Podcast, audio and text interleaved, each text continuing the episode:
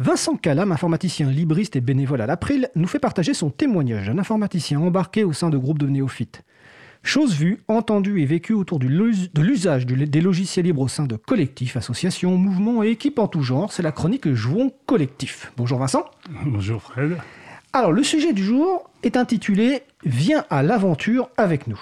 Oui, alors aujourd'hui je vais m'amuser à prendre le contre-pied de ma chronique précédente j'avais dit tout le bien que je pensais du travail des graphistes. Non bien sûr que je vais en dire du mal, évidemment. Seulement le danger d'un graphiste trop réussi, c'est qu'on finit par se demander si c'est trop beau pour être vrai. Alors, je vais prendre pour exemple le site euh, Contributopia, qui est un projet porté par Framasoft. Alors, le, graphisme du site est, très joli original, change des graphismes habituels car il s'appuie sur des dessins qui sentent bon le, crayon et l'aquarelle. Ils apportent une, chaleur souvent absente des images trop lisses faites par ordinateur. Bref, je le trouve très réussi. Alors, je vais juste préciser, donc Contributopia, le site, c'est contributopia.org et Framasoft, c'est framasoft.org, ce qui permet aux gens de découvrir ce site basé sur des graphismes, aquarelles et crayons. Alors, pourquoi est-ce trop beau pour être vrai? Le projet Contributopia n'est pas une réalité ah, si, si. de toute façon, loin, loin, loin de moi dans cette chronique l'idée de porter un jugement sur le projet lui-même si je pars de l'exemple de Contributopia, c'est que le style du dessinateur, entre manga et fantasy, m'a évoqué le vieux souvenir d'un jeu de rôle auquel je jouais dans les années 80, ça, date. Bon l'évocation d'un jeu de rôle dans une chronique sur l'informatique libre mérite quelques éclaircissements. J'explique, dans les jeux de rôle, je précise pour ceux qui ne connaissent pas, de nombreuses situations de jeu sont résolues par des jets de dés. Le joueur explique au maître du jeu ses intentions, euh, par exemple euh, grapper un lierre de nuit euh, pour atteindre le sommet d'une tour, et celui-ci évalue la probabilité de réussite de l'action en appliquant des bonus ou des malus suggérés par les règles du jeu. Alors, dans, mon jeu de rôle en question, il y avait une table indiquant les bonus ou malus à appliquer lorsqu'on voulait recruter des serviteurs avant de partir en expédition la table proposait différentes offres de recrutement avec chaque fois un commentaire sur la pertinence de l'offre. Donc ça allait du très facile, avec un salaire euh, où on promettait un salaire de plusieurs PS d'or par jour, en passant par du moins certain, comme on proposait une part de butin à la fin de l'expédition. Et ça terminait par, là où je voulais en venir, par l'offre de recrutement Viens à l'aventure avec nous. Cette offre était qualifiée d'absurde par le jeu et était affublée d'un malus de moins 70 au jet de dés. Voilà ce que m'a un peu évoqué les dessins de Contributopia. Viens à l'aventure avec nous. Euh, alors, avant de te poser une question sur, la suite, le jeu de rôle, c'était lequel? C'était euh, jeu de rôle des terres du milieu, euh, JRTM pour, pour les intimes. D'accord, donc de l'univers de Tolkien. Tout à fait. Ok. donc pourtant, de nombreux projets libres bah, sont nés comme ça. Viens à l'aventure sur ce projet libre que je viens de lancer. Ah oui, bien sûr. comme, comme exemple qu'on connaît, c'est le message de Linus Torvald qui est déposé sur le réseau Usenet en 91, où il annonce qu'il a écrit en amateur un petit système d'exploitation.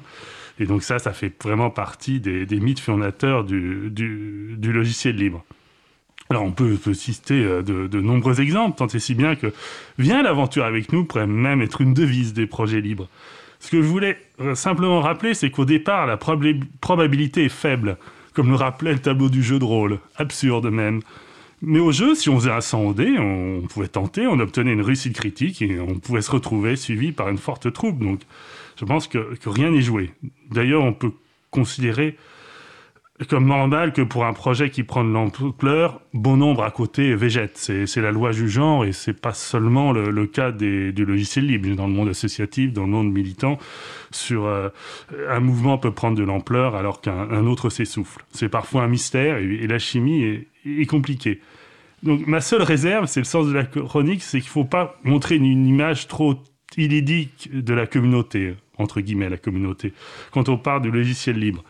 De même que dans les jeux de rôle, les auberges ne sont pas pleines de candidats à l'aventure, de même l'Internet n'est pas plein de personnes prêtes à vous rejoindre parce que vous publiez de code, ne serait-ce que tout simplement parce que chacun a ses priorités, ses projets en cours, et ne nous a pas attendu pour avancer de son côté.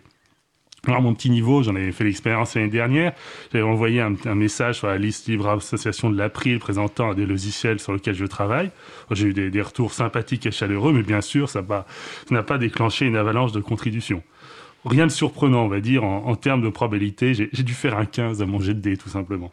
Bon, il faudra tout simplement que je réessaye dans une autre auberge. Qui sait, un jour, j'obtiendrai aussi une réussite critique à mon jet de dés. Bah écoute, euh, Vincent, j'ai envie de te dire, euh, on va lancer les dés une fois. Euh, tu, viens de parler d'un projet. Explique-nous, c'est quoi ce projet sur lequel tu, travailles? Alors, c'est le projet sur lequel je travaille pour la Fondation Charles-Paul Meyer, qui était un logiciel de gestion de, de fichothèque, donc de, fiches documentaires, euh, donc d'abord utilisé en interne pour la, pour la, Fondation, euh, pour ses bases de données internes, et également utilisé pour des, sites de ressources documentaires. Et voilà. Et l'année dernière, j'avais fait un, gros travail pour essayer de le rendre un peu plus euh, accessible aux, aux, utilisateurs, des nouveaux, des nouveaux venus, on va dire. Et aux contributeurs et aux contributrices aussi, si j'ai bien compris. Voilà, tout à fait. Donc ton auberge est ouverte, mais pour l'instant, tu n'as pas eu beaucoup de candidats et de candidates. voilà, disons, il faut que je fasse le tour des auberges et peut-être que je propose aussi une bière avec simplement viens à l'aventure avec nous. Bah, ou une cervoise, ou effectivement, euh, à consommer avec modération. On rappelle que l'alcool est dangereux pour la, santé. Euh, comment s'appelle ce logiciel? Alors euh, BDF, c'est un logiciel de, gestion de fichothèque. C'est fichothèque.net. Voilà, fichothèque.net. Donc si ça vous intéresse, ne serait-ce que pour l'utiliser, allez sur fichothèque.net éventuellement, si vous voulez bah, contribuer ou offrir une boisson à Vincent, euh, quelle que soit la boisson, il est évidemment euh, ravi. Euh, est-ce que tu souhaites ajouter quelque chose? Oui, bah, pour l'instant, les boissons, c'est moi qui les offre. Et alors, vous pouvez échanger une boisson contre une, une fondue. Vincent est un grand spécialiste de, de, fondue. on, a, on, a, hâte que les conditions sanitaires puissent nous permettre de refaire des fondues, mais ceci dit, une petite aparté. Euh, donc fichotech.net, vous pouvez découvrir ce, projet. Ben écoute, euh, merci Vincent. Donc c'était la chronique euh, au collectif de Vincent euh, Calam, donc qui est bénévole à l'April. Merci Vincent, puis bonne fin de journée. Merci, bonne journée. Bien sûr, tu peux rester avec nous pour le sujet principal.